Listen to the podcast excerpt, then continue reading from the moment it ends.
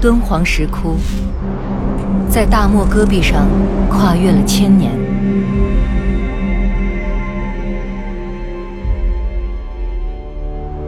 从抢救性保护到预防性保护，石窟保护工作一直在推进。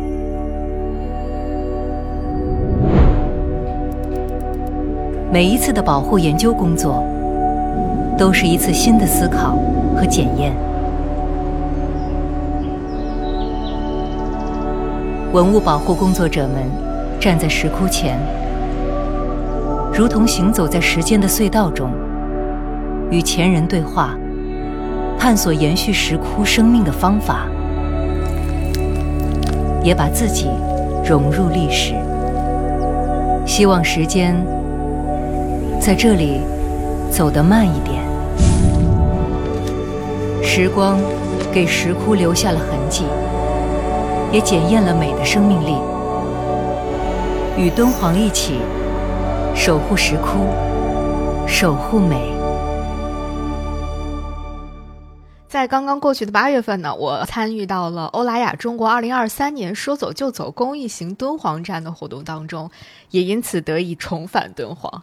那这次重返敦煌呢，还有一个非常打动我的点，就是欧莱雅中国旗下的品牌修丽可联合中国敦煌石窟保护研究基金会以及敦煌研究院共同发起了“守护石窟，守护美”壁画保护公益行动，为敦煌壁画和敦煌石窟的保护贡献一份美丽而又坚定的力量。那也正因为这样呢，我们得以有机会在时间和空间都相对比较充裕的情况下，再访敦煌莫高窟，也更加深入、更加沉浸式的去感受千年敦煌的美。那今天我们就从最让人动容、最让人念念不忘的敦煌莫高窟一百五十八窟说起。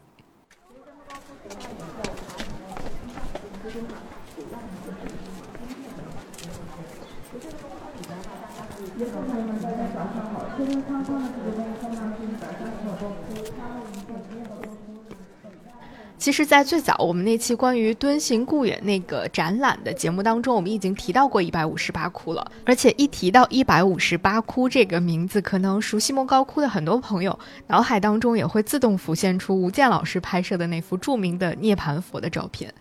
啊，当然也有人知道这个窟是敦煌研究院的前院长樊锦诗院长非常喜欢的一个窟。他曾经在自己的传记里说，每当他感到苦闷和烦恼的时候，都喜欢去一五八窟看一看。但是以上的这一切对于我来说，其实都是那种停留在纸面上的浪漫。直到我这次真的站在了敦煌莫高窟一五八窟所在那个区域的一层入口处。伴随着第一道大门轻轻地在我眼前打开，我真正的踏进去之后，才真的开始理解，从纸面上的浪漫走进真实的洞窟，是一种怎么样震撼人心的感受。幺六二这个洞窟不仅有钥匙。我们还要穿过这个山里边的这个走廊，爬到最上面。对，我们要经过这个山里边它的这样一个通道。哇，这好可怕！哇，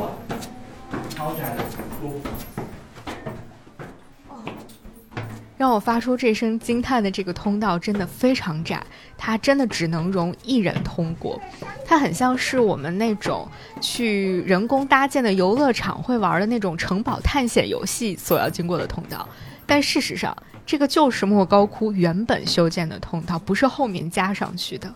这样的话，是不是一下子就感觉不一样了？你经过的更是一条至少可以追溯到中唐时期，距今大概有一千年左右的。这样的一个通道，而它通向的就是让我们心心念念的一五八窟。当然，更让人惊讶的是，在这个通道的墙壁上，你还能够看到好几处面积大小不一的壁画，它们也是当年的原作，太令人惊讶了。第一次这么近距离的，没有隔着任何的玻璃或者是任何的遮挡物，看到这些残留下来的壁画，嗯，那种感觉很不一样。刚才我们经过的那个墙上的壁画也是以前的吗？是的。哦，原来每天爬洞子也是一个力气活，体力。不过我们已经习惯了。从通道走到莫高窟现在的第二层，感觉一下子豁然开朗了。初秋的莫高窟也非常的舒服，被风吹得沙沙作响的白杨树，以及清晨温暖的阳光，还有远处的三危山，都在这里了，都在我们眼前了。经过。咱们刚刚上的那个山体，它挖的这个通道，很多的游客都以为是后来的我们，然后挖出那样一条通道才能上来。其实那个通道是以前古代就已经有了，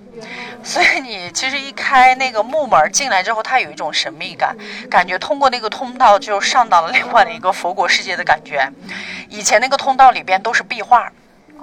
大量脱落，有一点点，你们看到是不是有残留下来的？对对。以前其实对，就是上面都是有壁画，只不过大量掉完了，残留下来也很少。莫高窟整个山外面，大家看到残留下来壁画，其实都是原始一千年前的原作，不是后来我们画上去的。因为它露在外面，你没有很好的办法保护它嘛。太阳光照，降雨分化，大量脱落掉了，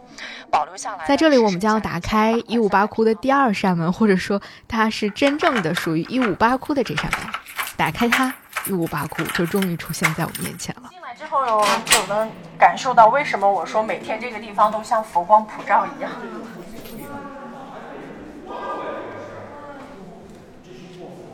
这是莫高窟最美的，可以说是全世界最美的一尊涅槃佛像。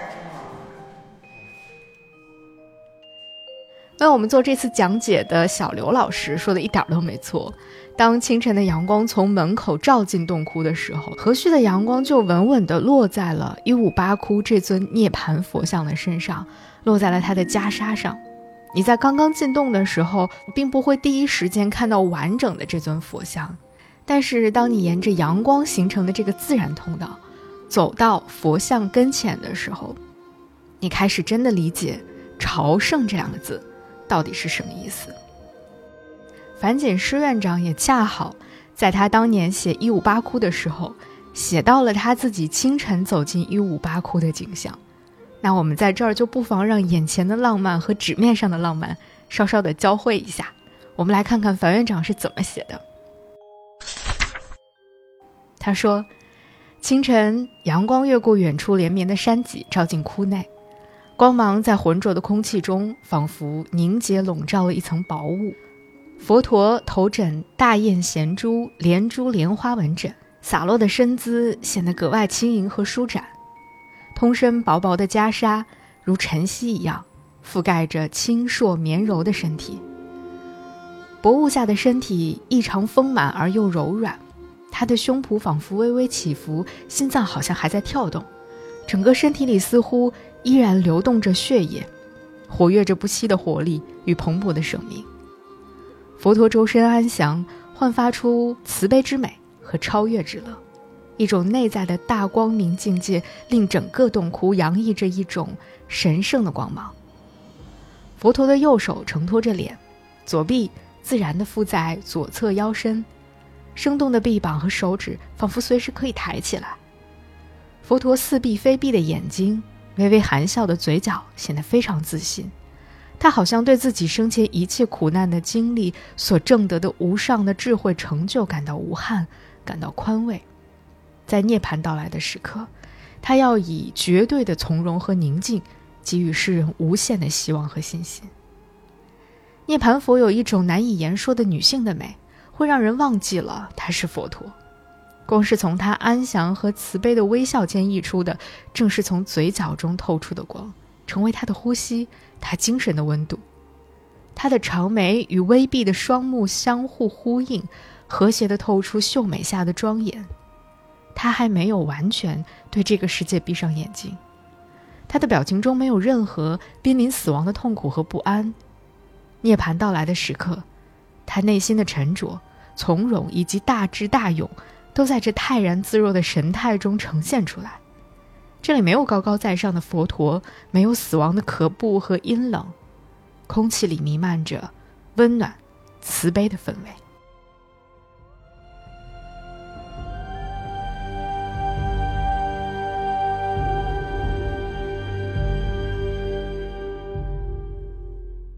虽然我在来到一五八窟之前已经看到过太多次关于这个窟里面的照片了，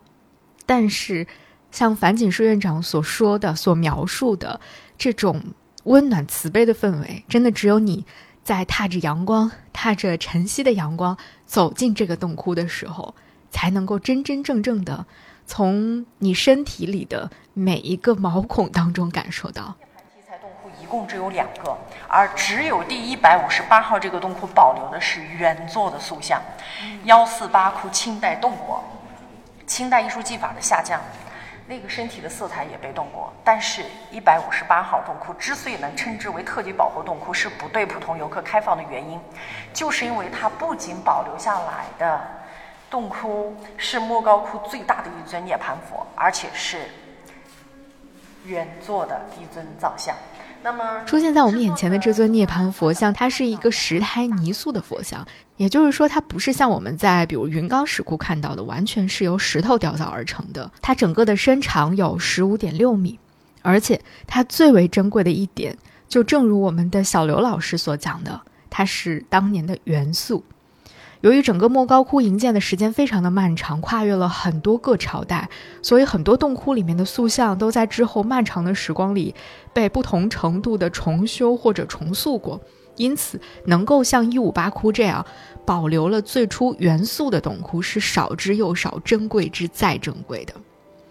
那出现在我们眼前的这尊涅槃佛像，就像刚才樊锦诗院长所描绘的那样，他双目半闭。而且唇含笑意，丝毫没有那种濒临死亡的痛苦和悲哀，相反露出了一些欣慰和满意的那种神情。他的整个形态以及表情，其实都非常符合在佛教佛经当中所倡导的寂灭为乐的那种涅槃的境界。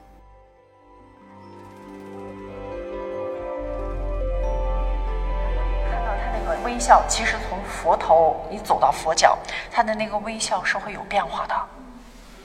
他的微笑会变成开怀大笑。你们可以，我把光关掉之后，你们可以从佛头的位置自己走到佛脚的位置，可以去感受一下，就他的那个微笑的那个神态，就随着你的步伐在移动的时候，你们慢慢现在往佛脚的那个位置走过去，你盯着佛像，他那个神态的嘴巴，你会发现他那个神态是会出现变化的。你从佛头走到佛脚，他那个神态是不一样的，你们可以自己感受一下，慢慢的走到佛脚的地方。小刘老师在这儿建议我们的这种从佛头向佛足的部分慢慢移动观看的方式，其实也正是当年营造这座洞窟、建造这尊佛像的时候设计者的一个初衷，更是在那之后无数在这里参拜的人完成观礼仪式的一个很重要的方式。关于这一点呢，我非常喜欢、非常尊敬的巫红老师，他曾经在《空间的敦煌》这本书里面。以莫高窟的另外一个涅槃窟一百四十八窟为例，描述了这种独特的观看方式。当参拜者从前室走向主室，他能够看到的只是卧佛身段的中部；即使进入主室，他也仍然无法看清卧佛的全部，而只能在佛坛前的狭窄空间中左右移动，巡视横卧的佛身。在行走的过程中，佛身后站立的举哀菩萨、比丘、国君和天人，以及一幅巨大的涅盘经壁画，也都一步步进入视野。正如吴红老师所说的，在这样的一种行进式观看的过程当中，一方面你真的会感受到佛像之宏大、雕塑技巧之精美；另外一方面，就是在这尊佛像和它背后如长卷一般徐徐展开的举哀图，会把每一个观看者一点一点地带入到一个沉浸式的情境当中去。在走动和沉浸的过程当中，仿佛你真的加入到了一场佛祖涅槃的仪式当中。那我们就来看看，在佛像背后的举哀图上究竟都画了些什么。如果你已经听过我们不久之前关于克孜尔石窟的特别节目的话，或许你会记得，我们其实曾经提到过，涅槃是克孜尔石窟当中非常非常重要的一个主题。很多洞窟的后室都是涅槃题材，并且会有举哀图。当时我们还说，在克孜尔石窟之后，我们将会在中国的更多的地区一再与举哀图相遇。那在敦煌莫高窟的一百五十八窟，就是我们与举哀图再次相会的那个时刻。在这里的举哀图可以说是举哀图这个题材的集大成者了。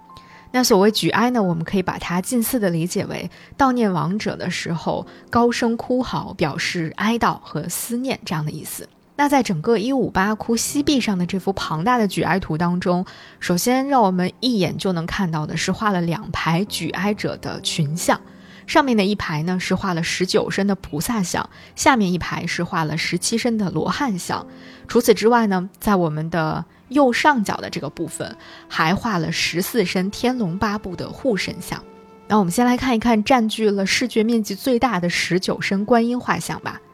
其实我们初看这些观音画像的时候，你可能会觉得他们的形象或者说他们的神情有点跟举哀图这个主题没有那么契合，因为这些菩萨的神情看起来并不是那么的悲伤，他们也没有悲痛欲绝、大声哭嚎，相反显得非常的端庄、肃穆和沉静。他们以一种超然出世的感情来对待释迦牟尼佛的涅槃。那这个原因其实也很简单，因为按照佛教的说法，菩萨是属于大乘思想的修行者，所以他们知道释迦牟尼的涅槃并不是结束了生命，而只是断灭了他在人世间的一切尘缘，达到了他终身所要追求的最高理想境界。因此，他们的神情就显得很沉静，也很虔诚，甚至充满了向往和羡慕的感觉。那我们的画工师傅在这里还画出了这些菩萨的眼神，也非常的传神。有一些菩萨的双眼是在凝视着释迦牟尼的，而有的呢，则是在低头冥思遐想，仿佛是在暗自的向往着，嗯，自己什么时候才能够修行到这个涅槃的至高境界呢？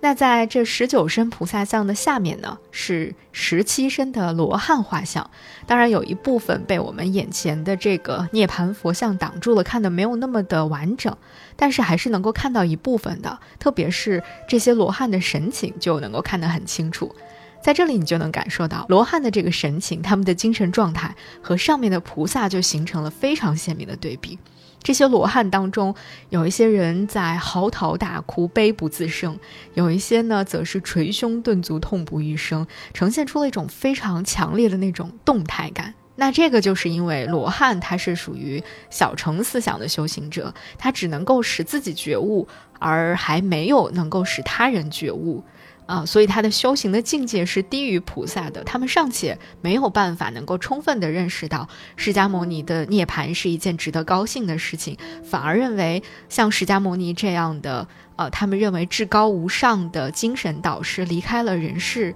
就没有人能够再在后面教导他们了，因此觉得非常的难过。就是这个一动一静，一安详自若，一悲痛欲绝形成的这种强烈的对比，让整个举哀图瞬间就灵动起来了。你不会觉得后面是一幅啊死气沉沉的背景画，反而你会觉得后面的举哀图和前面的涅槃佛像一起在共同完成一场精彩的叙事。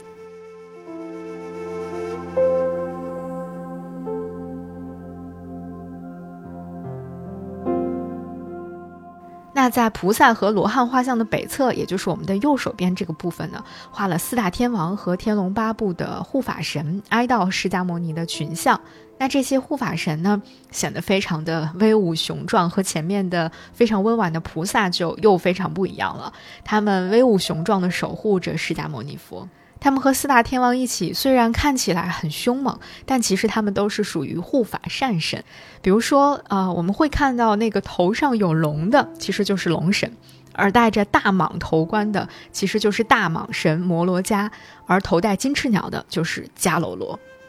那以上的这些都是来自神明世界的哀悼。下面我们来看看位于佛像的头部和脚部的来自人世间的哀悼的场景。我们先来看看，在涅盘像的头部上方画的释迦牟尼的大弟子迦叶奔桑和十大弟子举哀图。那其中对于迦叶和阿难这两个我们最熟悉的佛弟子的描绘是最为生动的。迦叶和阿难在释迦牟尼佛涅盘的时候，很可惜都没有在自己导师的身边。当时的迦叶正在千里之遥的奇蛇窟山。如果你仔细看，就会在佛头上方的这幅壁画的左上角，有一个很小的小小的僧人正在赶路，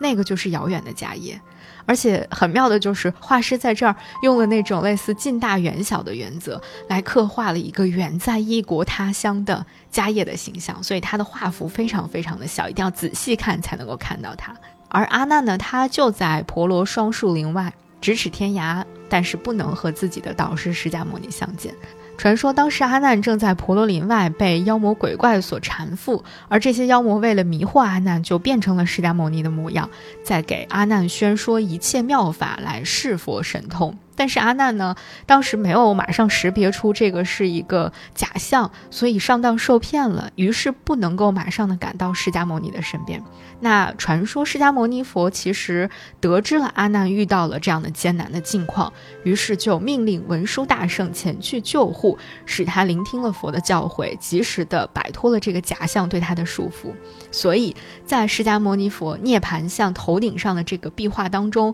画了一个小弟子阿难蹲在地上，他一只手在遮着自己的耳朵，他仿佛正在倾听着释迦牟尼在为他宣讲的一切妙法，同时呢，他双目微闭，正在回味遐思的一个感觉。那对于释迦牟尼的涅槃，他好像也没有察觉到，因为他好像完全沉浸在了佛祖为他呃讲授的这些妙法当中。那与阿难不一样的，就是在他的旁边是奔丧的迦叶，这里重点描绘的就是经历了长途跋涉，终于抵达涅槃之地之后的迦叶了。当迦叶看到自己的恩师已经涅槃了之后，就非常的伤心。在这里，我们会看到有一个人，他双手高举，身体前倾，好像马上就已经悲痛到要站不住了。在左右两边有两个弟子把他紧紧地搀扶住，防止他摔到地上。这个人就是迦叶。你会看到迦叶老泪纵横，而且他的嘴巴张得很大，舌头微微上翘。这也是一个非常微妙的细节的刻画，因为如果你仔细观察的话，你会发现，当人在嚎啕大哭的时候，他的舌头就是这样的微微上翘的一种形态。那他周围的弟子呢，也都跟着嚎啕大哭，痛不欲生。整个的这个部分的壁画，真的是把“悲痛欲绝”这四个字刻画的入木三分。同时，这个部分的壁画又和刚才我们看到的。啊，那些沉静自若的菩萨形成了鲜明的对比。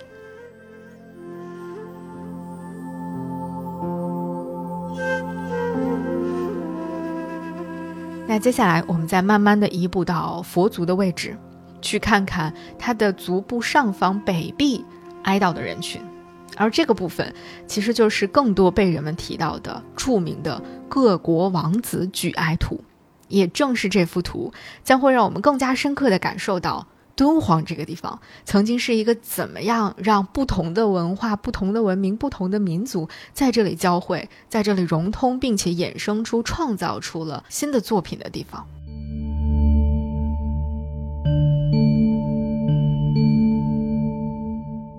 这个各国王子举哀图，其实是对。佛教经典的一种重新的诠释和解读，或者说是一种切合了当时历史环境的一种对佛经内容的化用。因为在佛经的原来的记载当中，他是说释迦牟尼佛在去世的时候，有迦毗罗等八国的国王即将臣从，即往居师，嚎哭悲哀，闷绝毕地。但是在这里呢，画工并没有按照佛教的原点画上迦毗罗等八国的国王。而是根据当时当刻的具体情况，把这所谓的八国国王改成了以吐蕃的赞普为首的一幅群像画。那这其实也是吐蕃统治敦煌时期整个敦煌壁画布局的特点之一，就是要突出吐蕃赞普的形象。同时呢，这也跟壁画上方的另外一处文字记载共同印证了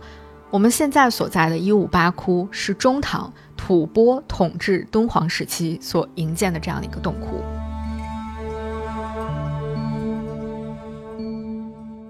同时呢，我们在这里看到的这个吐蕃赞普的形象和他身穿的服饰，跟同一个时期其他洞窟当中吐蕃赞普的啊这个形象和服饰也是一样的。他们都是那种身形高大、气宇轩昂，而且头缠着高冠，呃，辫发束髻于耳后这样的一种形象，跟《旧唐书·吐蕃传》当中所记录的吐蕃人的打扮也是一致的。不过呢，有一点可惜的就是，我们现在在一五八窟的这幅壁画上，啊，吐蕃赞普画像的头部以及附近的藏文的赞普题记已经缺失了，我们现在看不到了，这里只剩下了一块白，啊，我们没有办法看到它完整的样子了。现在仅存的是它头下面的部分，但是它的衣饰、它的发饰，我们还是可以看得很清楚的。那在赞普像的右侧，在它的后面有一个华夏帝王像，就是我们非常熟悉的华夏帝王的一个穿着和他头上戴的那个冕旒。这个华夏帝王在两个宫女的搀扶之下，也前来哀悼释迦牟尼佛。除此之外，其他还有十三个人，他们都是来自中亚或者是西域各国的帝王。那其他的这些国王呢，无论是他们的肤色，他们的一些。啊，服饰、头发的装束，以及身上戴着各种各样的首饰，都展现出了非常鲜明的西域的风格。特别是他们的五官，能够看到就是那种典型的高眉深目，跟古籍当中所记述的胡人的形象也非常的类似。其中可能最引人注意的就是南海昆仑王了，他非常的显眼，因为她的肤色比周围的所有人都要更深一点，而且呢，她是卷发，呃，面部比较的扁平，眼大。唇厚，而且鼻孔朝天，啊，再加上他的头上和脖子上都戴着宝珠璎珞，所以显得非常的与众不同。你一眼就会看到南海昆仑王的形象。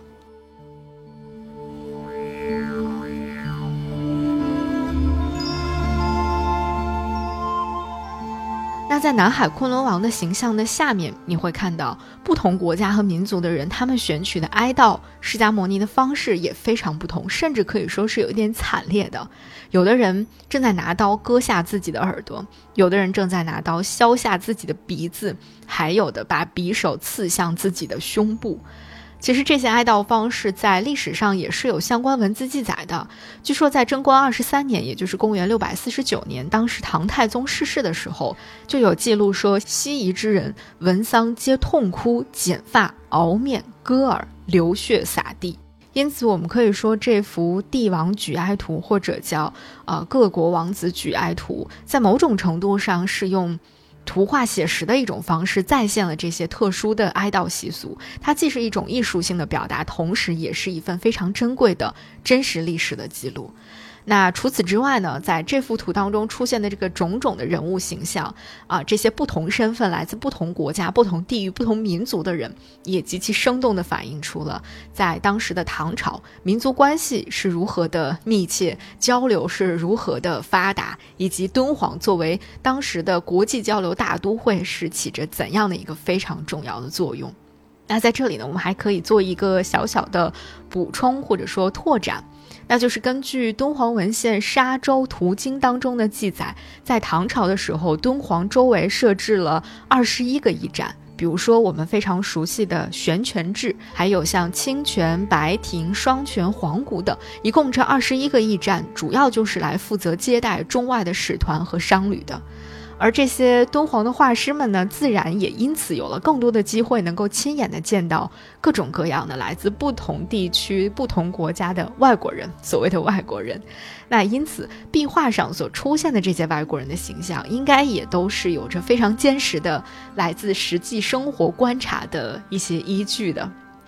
那当时呢，很多人途经敦煌，最终他们要抵达的目的地是都城长安。而且据研究说，当时唐朝居住在长安的西域人有很多，他们的来源呢主要有四种。第一种呢是自魏周以来就已经长久的在这里居住的这个西域的人士；第二种呢就是沿着丝绸之路来到这里的西域胡商，到这儿来做生意；第三种呢叫做异教僧侣为传道而来。第四种呢，就是西域各国遣子侄入唐为质，久居未归的。有据可考的，比如说像啊昭武九姓，还有波斯的胡人，以及于田的尉迟氏等等，他们都是有很多人居住在长安的。那在唐朝时期的长安，有一个我们很熟悉的西市，就东市买辔头，西市买长鞭那个西市。西市就是一个胡商聚集的地方。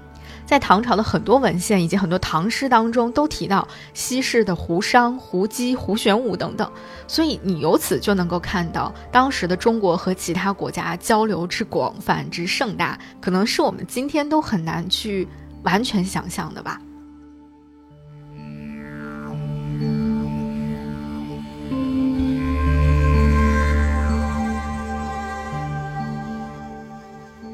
那最后呢，在这幅举哀图当中，我们再说一个小的细节，就是在各国王子举哀图的右上角，你会注意到画了一个比丘跪在云上，它向一个殿堂慢慢升去。这个表现呢，其实是佛弟子阿耶律向释迦牟尼的生母摩耶夫人去报丧的情景。而与之相对应的，你看到了一个女性角色从殿堂里面飞了出来，她所表现的就是得知了消息之后非常悲痛的。摩耶夫人前去奔丧的情景。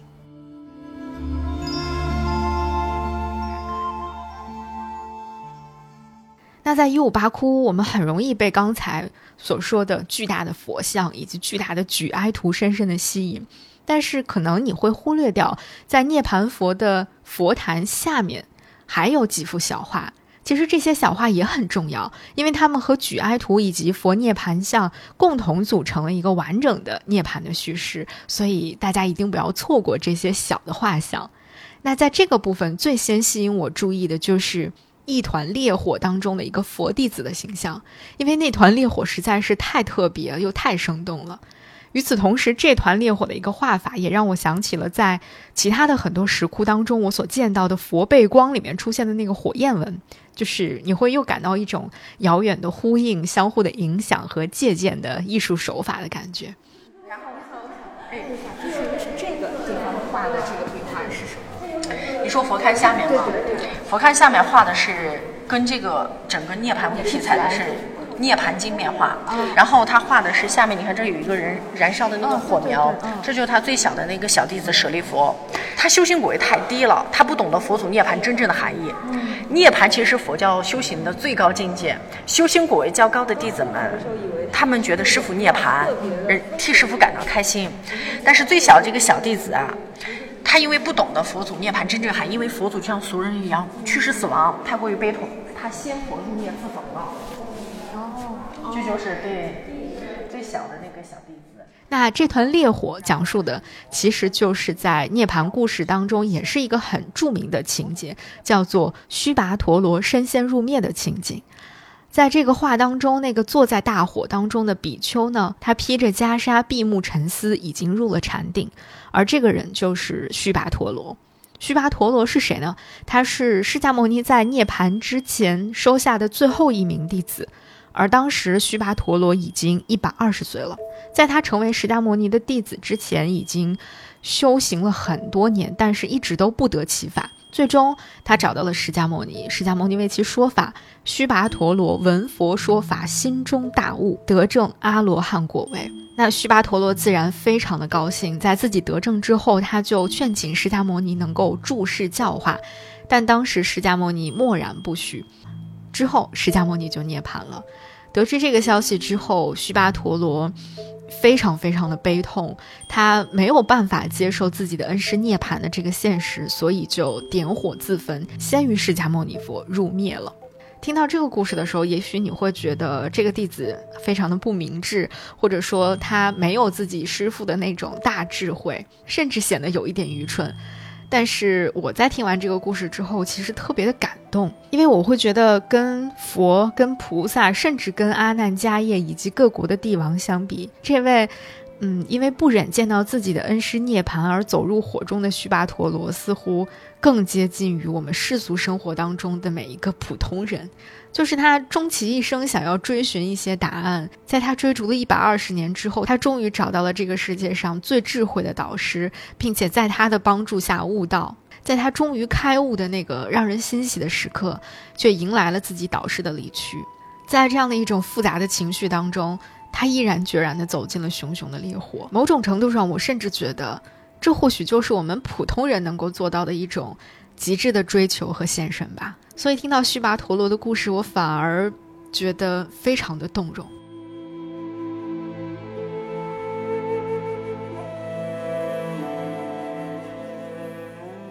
那在佛龛的另外一边，还有一个比较清晰的图画，画了五身乐舞人。为首的那个人呢，两手拄地做一个倒立状，有人边跳舞边吹着横笛，有的人在双手击鼓。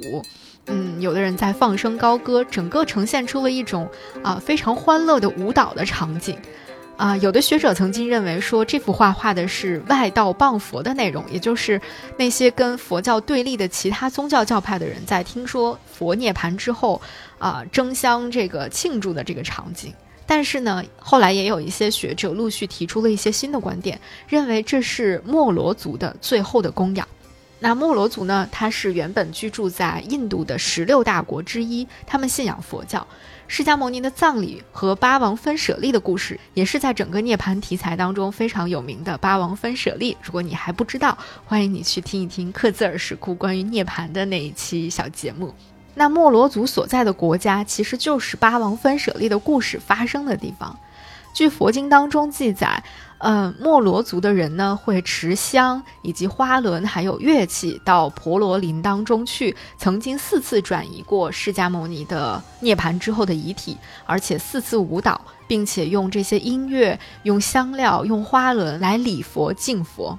那这个推论，无论是向前还是向后，其实也都能够找到一些支持性的证据。比如说，莫罗族的供养最早在犍陀罗地区的涅槃像当中就已经出现了。啊，只不过在当时呢，很少有音乐舞蹈作为供养的场景，而在汉地呢，莫罗族用音乐和舞蹈来进行供养、来进行礼拜的这种方式呢，在云冈石窟，山西的云冈石窟第三十八窟当中也有非常生动的体现。在三十八窟，我们可以看到六身身着着这个非常漂亮的服饰的姬乐，各执琵琶、横笛等乐器来礼赞佛祖的涅槃。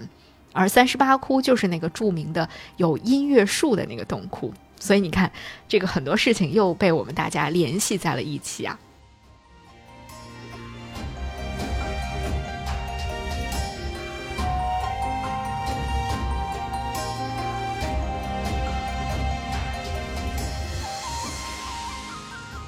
那下面我们来简要的说一说，在主尊涅盘像两侧的这两尊佛像吧。南侧的这个立像表现的是过去佛迦叶佛，而北侧的这个倚坐像表现的是未来佛弥勒佛。他们跟现世佛释迦牟尼佛涅盘像共同构建起了佛教当中的三世的思想，也就是我们熟悉的所谓三世佛的思想。只不过跟我们在其他寺庙当中看到的三世佛不同的是，一五八窟里面的三世佛塑像不仅表现的是这种时间上的传承的概念。同时，也通过涅槃这个很特殊的主题来表现了佛教法统的这种继承关系。除此之外，我们还可以格外的关注一下这南北两尊佛像身上的袈裟上面的花纹。莫高窟只有幺五八窟这个洞窟里边，佛祖身上穿的那个袈裟上面有团花锦纹，看见了没？这就是受受到了当时唐朝时期生活在。敦煌地区这边还有特别善于经商的粟特人呢，这是粟特锦的流行。莫高窟只有第一百五十八号洞窟袈裟上面出现了这个粟特锦。洞窟的建筑你们再感受一下，哎，就是的，两边都是的。只有这个洞窟里边佛的袈裟上面出现这个粟特锦，其他洞窟都没有。就像小刘老师说的，这个花纹是来自粟特的团花锦纹，是不是很奇妙？我们再次在这些美丽的图案当中感受到了一种文化交汇的力量。而且不仅如此啊，如果我们再仔细看中间那尊涅盘佛的身体和他的面容，以及他头下的那个枕头的话，都能够看到时光残留给我们的最后的那一点点色彩。在这些色彩里面，我们会看到一些赭石色，看到一些绿色，但是这些赭石色和绿色，它们的。嗯，表现的方式以及它们的颜色的纯度，又非常的具有鲜明的吐蕃的风格，和我们之后将会看到的唐朝其他时期其他民族所选用的红色和绿色还是很不一样的。这个就是一五八窟的绝妙之处了。如果你仔细看，也许你可以一天、一个月甚至一年都走不出这个洞窟，因为它实在是有太多的细节值得去挖掘和细究了，也有太多的惊喜在等着你去发现了。那更不用说，一个洞窟尚且如此，那整个莫高窟、整个敦煌石窟呢，真的是无限广大、无限深远了。其实，在整个这个洞窟前壁门的两侧，还有两幅大的经变画，也很值得观赏。右侧的呢是天请问经变，左侧的呢是金光明经变，都非常的富有艺术的想象力和创造力啊。但是在今天呢，我们就不再过多的去讲它们了啊。我们可以留待之后，如果我们专门去聊经变画的时候，可以重点来说一说它们。最后，在我们即将离开一五八窟之前，我们再来看一看这尊涅槃像吧。在这里，我特别的想要再次借用樊锦诗院长关于一五八窟的另外一段文字，因为我觉得在今天仍然在世的这些敦煌学的研究学者当中，或许樊锦诗院长是对这尊佛像、对一五八窟的理解最深刻的那个人吧。他不仅在从学术的层面去理解。更从艺术、从自己的感情、从自己的经历层面去跟一五八窟和这尊涅槃佛像共情。当然，他也用自己的一生的光阴去体会和诠释着一五八窟的那种精神的实质。他是这样写的：艺术家创作这样一尊涅槃佛像的时候，在想什么？他为何在许多可能的选择中捕获了这样的形式想象？为什么不直接表现死亡？为什么不是司空见惯的庄严的涅槃？为什么仅仅选择简洁的体态和线条？我后来突然悟到，原来那位艺术家塑造的不是死去的佛陀，而是佛陀的安眠。佛在涅槃的境界中远离生死的幻灭，佛没有死，佛不曾死，佛不会死。涅槃本就是超越生死。死亡对他已经没有了任何意义，也不再有任何威胁，他已经进入那个不生不死的境地。艺术的创造也需要一种顿悟，或许正是顿悟让艺术家完全体会到了在佛陀涅槃的那一刻，灵魂所感觉到的超越性的、全然的自由。正如佛所体悟到的超越和自由那样，伟大的艺术家也感到了一种完全意义上的超脱和重生。他从自己所要塑造的佛的涅槃的意象中看到了自己。这位艺术家没有留下名字，但是他的创造就是对他所有的劳作和智慧的最高嘉奖。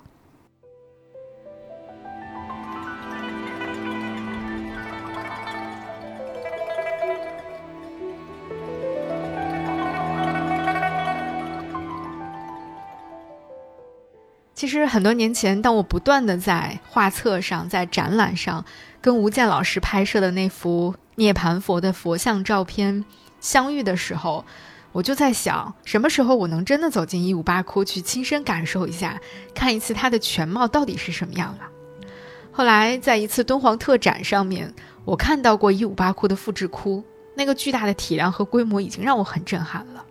但是在当时那个明亮无比的展厅里面。嗯，我看到这尊佛像的时候，好像总觉得少了点什么。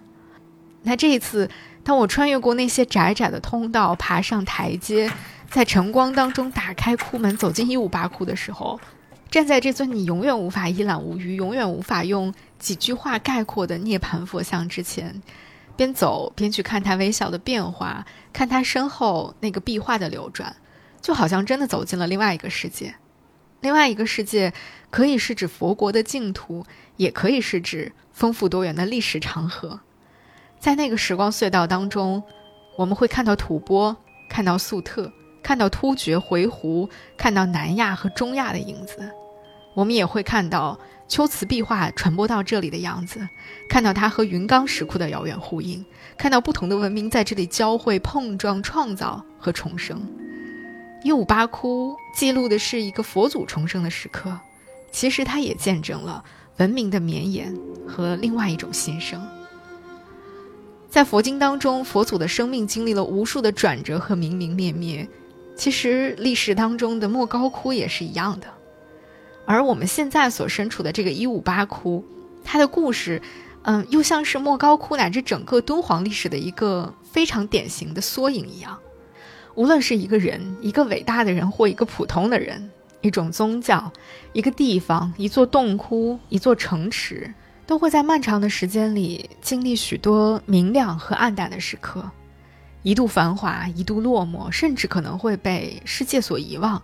也许有幸被重新发现了，就像莫高窟这样；也许就会在黄沙下，在尘埃里结束一生。那我们到底该如何面对这明明灭灭的一切呢？我觉得可能今天的一五八窟，嗯，会给我们一些答案，而且我觉得这可能也正是樊锦诗院长为什么总会在一些很艰难的时刻选择到一五八窟来的原因吧。就像他所说的，如果此生找不到自己心灵安顿的地方，如果心灵一直在流放的路上，就犹如生活在漫漫长夜当中。当下就是涅槃，当下就是佛国净土。明白了这一点，莫高窟岂不就是我的佛国，我此生的净土？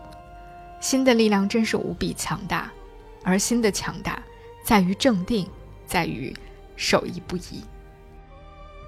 我想，历史的明灭，生命的寂灭和重生，都在这美妙无比、无尽探索的一五八窟里了。有幸亲身走进一五八窟。会是我一生最难忘的记忆之一。